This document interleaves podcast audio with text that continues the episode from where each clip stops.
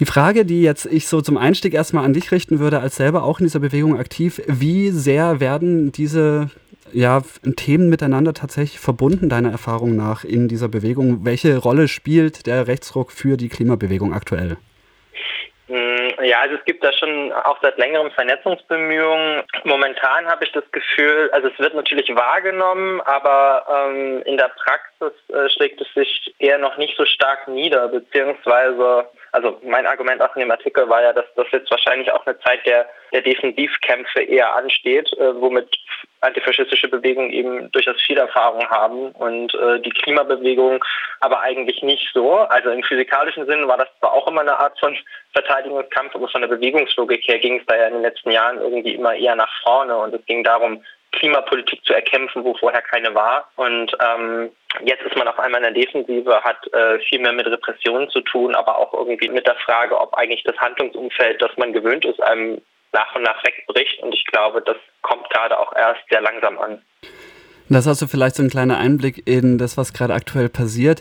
In diesem Artikel argumentierst du, dass es auch um Abwehrreflexe und Verdrängungsleistung geht. Das bezieht sich ja vor allem auch auf diese, die Situation mit der Klimakrise und wie wahrgenommen das wird. Im Wesentlichen vielleicht kurz zusammengefasst Abwehrreflex im Sinne von halt das ganze Abwehr nicht an sich rankommen lassen und sagen, nee, das ist gar nicht so schlimm oder Verdrängungsleistung im Sinne von ignorieren und einfach weitermachen. Zwei gängige Reaktionen auf was im Wesentlichen die Klimabewegung die ganze Zeit versucht an Forderungen anzubringen. Wie konkret gestaltet sich, beziehungsweise wo kommt da die Verbindung dann auch auf in Richtung Rechte? Aber vielleicht als allererstes, was füttert Abwehrreflexe und Verdrängungsleistungen?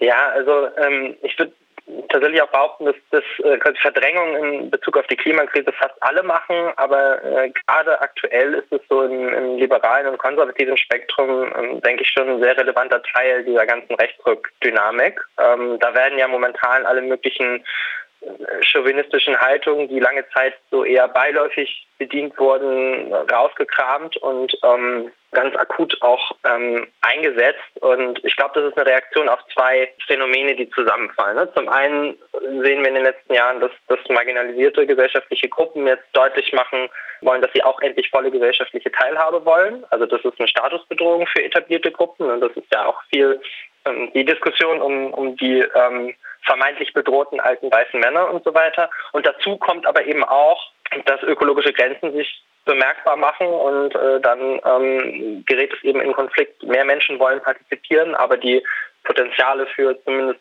klassisches Wirtschaftswachstum, was eben in der Vergangenheit auch immer so ein Befriedungsmechanismus war, äh, fällt zunehmend flach. Und das heißt, dass eben die Verteilungskämpfe noch härter werden und gerade in diesen Kreisen sieht man dann zwei Arten von Reaktionen. Ich habe die eben unterteilt so ein bisschen in so rational, brutal und irrational. Und ähm, rational brutal wäre dann so die Abwehr und Bekämpfung äh, von eben diesen Ansprüchen, die marginalisierte Gruppen stellen. Also ne, was wir alles gerade sehen, härtere Grenzregime, Sozialabbau, äh, polizeiliche Repressionen und so weiter.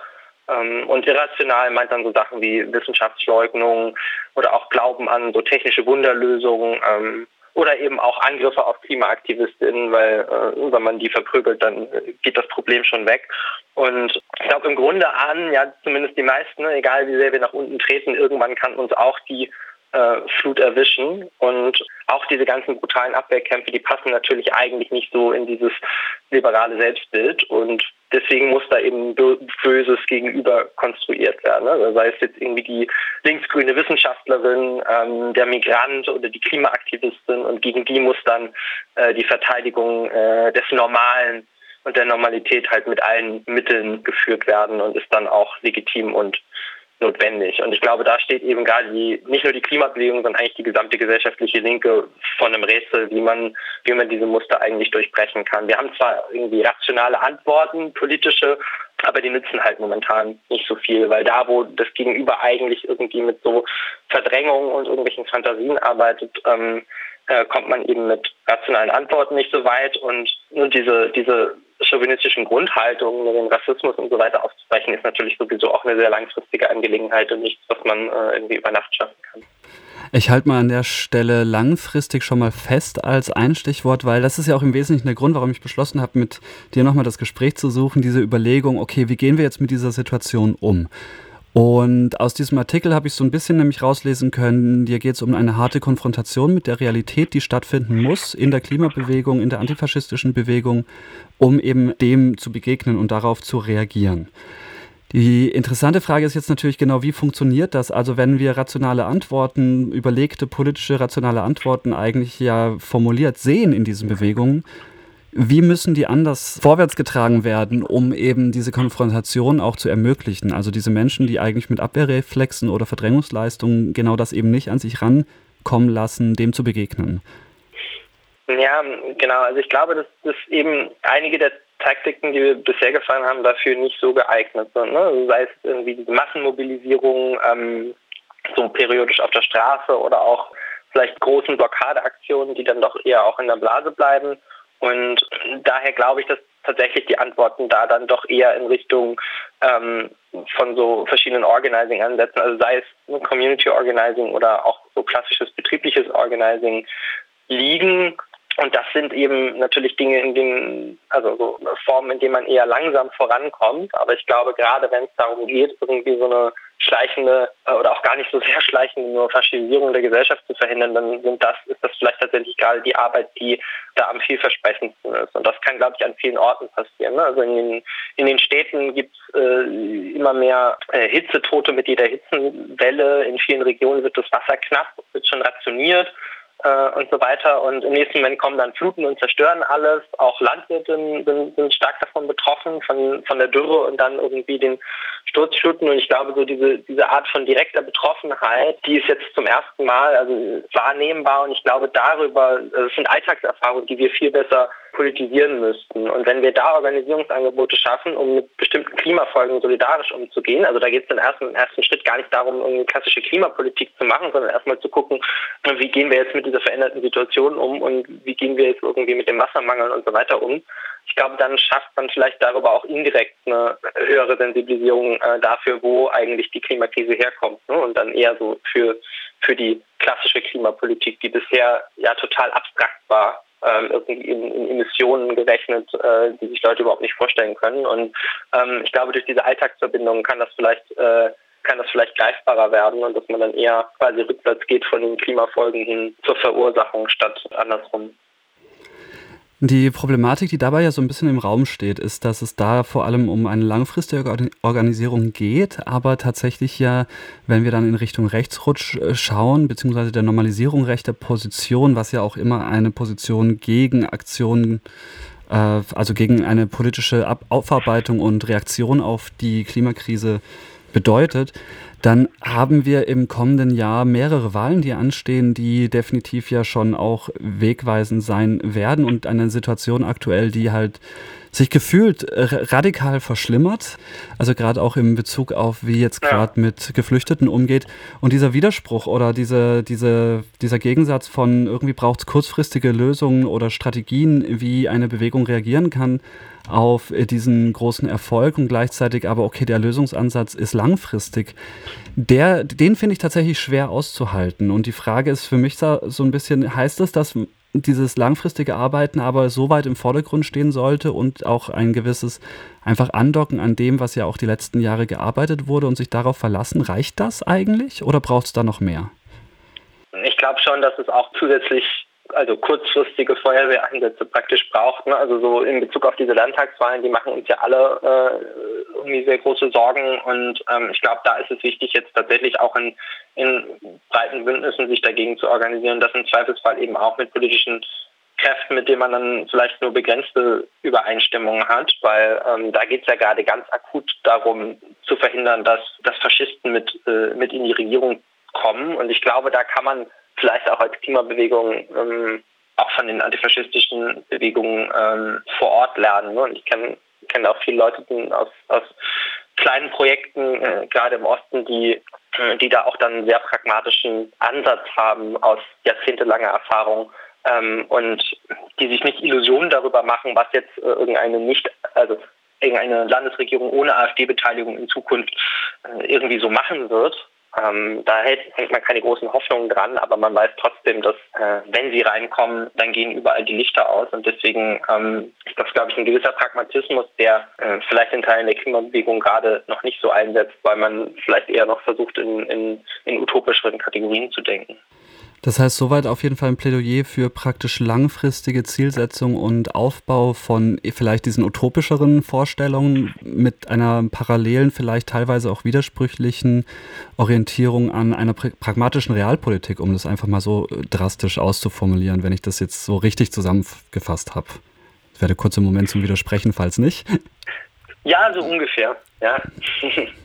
Jetzt ist das natürlich ja. so, ein, so ein Ding, was Menschen schwerfällt, so einen Widerspruch auszuhalten und sich in so einem Widerspruch politisch zu bewegen. Also da vielleicht auch eine Herausforderung an viele Menschen, genau das auch einzugehen. Aber wenn ich mir dann anschaue, du hattest gerade auch zum zweiten Mal jetzt eingebracht, so von der antifaschistischen Bewegung lernen, auch da ist es ja häufig eine langfristige Arbeit erst, die zum Erfolg führt. Also Bündnisse, die langsam aufgebaut werden müssen, wenn wir uns zum Beispiel eben die antifaschistischen Proteste gegen den größten Neonazi-Aufmarsch Europas in Dresden anschauen, war das ja eine langwierige Arbeit, dahin zu kommen, dass der nicht mehr stattfindet. Und gleichzeitig sehen wir ja momentan in der Normalisierung rechter Position in der Bundesrepublik, dass die bisherige langfristige antifaschistische Arbeit offensichtlich nicht so 100% erfolgreich war. Also da wäre für mich eben einfach auch so ein bisschen die Frage offen, ist vielleicht da doch noch woanders auch ein, eine Zukunft zu suchen oder eine Strategie, die erfolgreich ist? Ja, ich glaube, man, also ich weiß nicht, wie sehr ich das jetzt äh, quasi antifaschistischen Bewegungen anlasten würde, das, was jetzt passiert gerade, weil das ja auch sehr viel damit zu tun hat, was äh, bürgerliche Kräfte in den letzten Jahrzehnten so mh, hm, quasi an oberflächlichem Antifaschismus betrieben haben. Aber ja, also ich glaube, es ist, geht in verschiedene Richtungen. Ähm, vielleicht um, nochmal dieses Beispiel betriebliches Organizing ähm, aufzunehmen, weil das etwas ist, was in der Klimabewegung auch durchaus sehr kontrovers diskutiert wird. Ne? Da gibt es ja so Stichworte wie Just Transition und ähm, ich habe das auch immer skeptisch gesehen. Also es geht dann darum, so fossile Industrieproduktion ökologisch umzustellen und ähm, das über eine Organisierung der Beschäftigten und so weiter. Ich habe das immer skeptisch gesehen, weil natürlich äh, wir wissen, ähm, alte Klima- oder Ökobewegungsweisheiten in einer wirklich quasi global gerechten ökologischen Wirtschaft kann eben nicht jeder deutsche Industriearbeitsplatz dann haltbar sein, jedenfalls nicht in Vollzeit. Die Produktion muss einfach zurückgehen.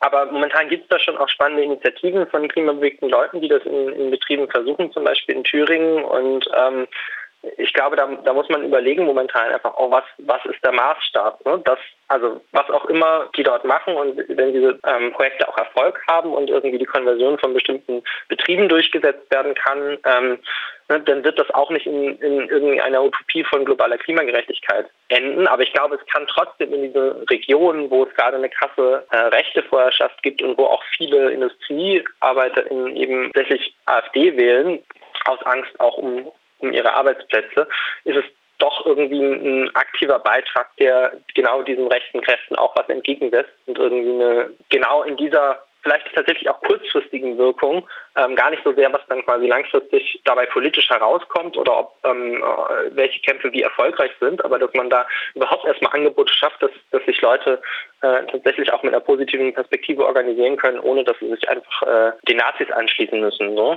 Ähm, ich glaube, da, können, da kann auch der langfristige Ansatz dann schon ähm, vielleicht auch kurzfristig weiterhelfen, um, um diesem Rechtsdruck irgendwie was entgegenzusetzen. Es gibt ja auch tatsächlich ein ganz konkretes Beispiel, wie auch so pragmatische realpolitische Bündnisse eigentlich geschlossen werden. Also wenn wir uns die Fridays for Future Bewegung aktuell anschauen oder den Teil der Klimabewegung, die sich in, bei Fridays for Future organisieren, um es vielleicht ein bisschen spezifischer zu sagen, dann sehen wir momentan ja schon, dass sehr viele von diesen Gruppierungen und Menschen, die da unterwegs sind, sich auch für die Grünen zum Beispiel aufstellen lassen. Also hier ein ganz klares Bündnis eingehen mit einer Partei, die vielleicht noch als das kleinere neoliberale Übel in der momentanen Parteilandschaft wahrgenommen wird, um dafür auch dann Wahlkampf zu machen, aus der eigenen Logik heraus im besten Fall auch selber Sitze in den Parlamenten zu bekommen in der Logik heraus. Das ist ja etwas, was akut passiert. Also das heißt, um einmal noch so zu rekapitulieren, auf der einen Seite langfristige utopische Zielsetzungen, Defensivarbeit, Community Organizing aus der Bewegung heraus, auf der anderen Seite Bündnisse eingehen, mit den ganzen AkteurInnen, die vielleicht nicht unbedingt die Probleme an der Wurzel packen, sondern eher Symptombekämpfung machen, um das noch ein bisschen schöner oder ein bisschen weniger konfrontativ vor allem auch auszudrücken. Das als Weg nach vorne, auch wenn da dann definitiv in den Einzelbereichen viel auszuhandeln gilt, wie wir jetzt gerade an dem Beispiel mit den Beschäftigten gesehen haben. Mich wird jetzt aber noch so ein kleiner Blick eben auf diese Abwehrreflexe und Verdrängungsleistungen vor diesem Kontext praktisch interessieren. Denn was da ja im Wesentlichen die Frage ist, ist, wie kommt man um einen Abwehrreflex oder eine Verdrängung drumherum? Und wenn wir jetzt davon ausgehen, dass diese ganzen Strategien gleichzeitig so Menschen in der Bewegung im Kopf behalten und versuchen anzuwenden, wo genau knüpft es dann an, um eben an diesen beiden Phänomenen, wie diese Klimakrise halt ignoriert wird oder auch einfach tatsächlich mit dem Abwehrreflex ja auch befeuert wird, die Reaktion darauf, also die rechte Reaktion darauf im Sinne von die Klimakrise nicht ernst nehmen und tatsächlich damit uns weiter in die Krise reinreiten. Ja, wie kommt man daran dann damit am besten vorbei? Wie sieht es dann aus? Ja, das ist eine gute Frage. Ich bin auch kein, kein Psychologe, aber ich glaube, dass wenn man quasi kollektive Räume schafft, in denen so eine Auseinandersetzung möglich ist und sei es eben um so eine Frage wie, äh, wie gehen wir jetzt hier mit dem Wasser vor Ort um oder was können wir in dieser Stadt tun, um, um sie irgendwie äh, besser gegen Hitzewellen aufzustellen, dann schafft man ja einen gemeinsamen Raum, äh, in dem man irgendwie Lösungsansätze überlegen kann, in denen es dann vielleicht auch leichter ist, sich gewisse Dinge, also Realitäten dann auch einzugestehen. Und äh, das auf sich allein gestellte Individuum ist fühlt sich dann vielleicht eher so machtlos, dass es, dass ihm gar keine andere Alternative bleibt, als zu verdrängen. So, das ist jetzt Laienpsych politaktivistische Laienpsychologie, aber genau, ich glaube, das ist so ein bisschen die Hoffnung, die, äh, die wir da haben, ne, quasi mit den Werkzeugen, die wir haben, so ein bisschen einen Beitrag leisten zu können. Und ich, also so, es gibt ja viele Leute in der Klimabewegung, die auch diese Momente ha hatten äh, an verschiedenen Orten, wo ihnen quasi so dramatisch bewusst wurde, was eigentlich passiert. Und vielleicht hatten andere Menschen, die äh, oder hätten die auch haben können, aber es fehlen dann eben äh, die Orte, die einem zugänglich erscheinen, wo man dann tatsächlich sich auch irgendwie äh, kollektiv organisieren kann und äh, die Vereinzelung gegenüber diesen äh, riesigen Krisen dann so ein bisschen überwinden kann. Ähm, zumindest die Hoffnung.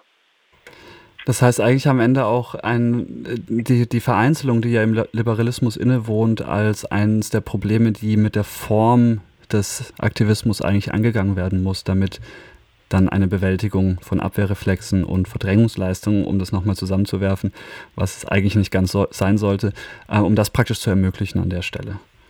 Ja, absolut. Ne? Und ich glaube, das ist ja auch wieder der Bogen zu dieser Frage von ähm, irgendwie, ne, wie, wie gehören Klimagerechtigkeit und Antifaschismus zusammen, ne? dass man nicht irgendwie nur auf irgendwelche Emissionszahlen guckt, sondern letztlich ist ja die Frage, was für eine Gesellschaft wird das dann in der Zukunft eigentlich sein, die, die sich mit dieser Klimakrise konfrontiert. Ne? Ist das irgendwie eine solidarische, ist das eine, in der Leute auch irgendwie starke Beziehungen äh, zueinander haben oder ist es äh, irgendwie eine autoritäre und hierarchische, in, äh, in der die Leute total vereinzelt äh, und irgendwie äh, voller Angst unterwegs sind und das kann dann eben teilweise auch einen größeren Unterschied machen als irgendwie die 0,1 Grad mehr oder weniger, auch wenn die sich natürlich auch immer dramatisch auswirken. Aber so dieser soziale Rahmen ist da, glaube ich, letzten Endes viel entscheidender dafür, wie Menschen dann in der Klimakrise eben leben können.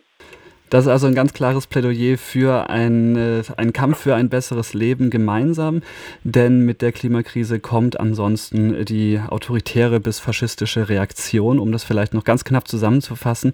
Ich glaube, wenn wir jetzt das Gespräch rekapitulieren, wir sind noch nicht ganz da und es gibt Strategien dagegen, aber es bedingt halt natürlich auch eine gewisse ja, widersprüchliche politische Arbeit, die langfristige Zielsetzung, utopische Forderungen verbindet mit einer pragmatischen, an der aktuellen Gesellschaft orientierten Politik.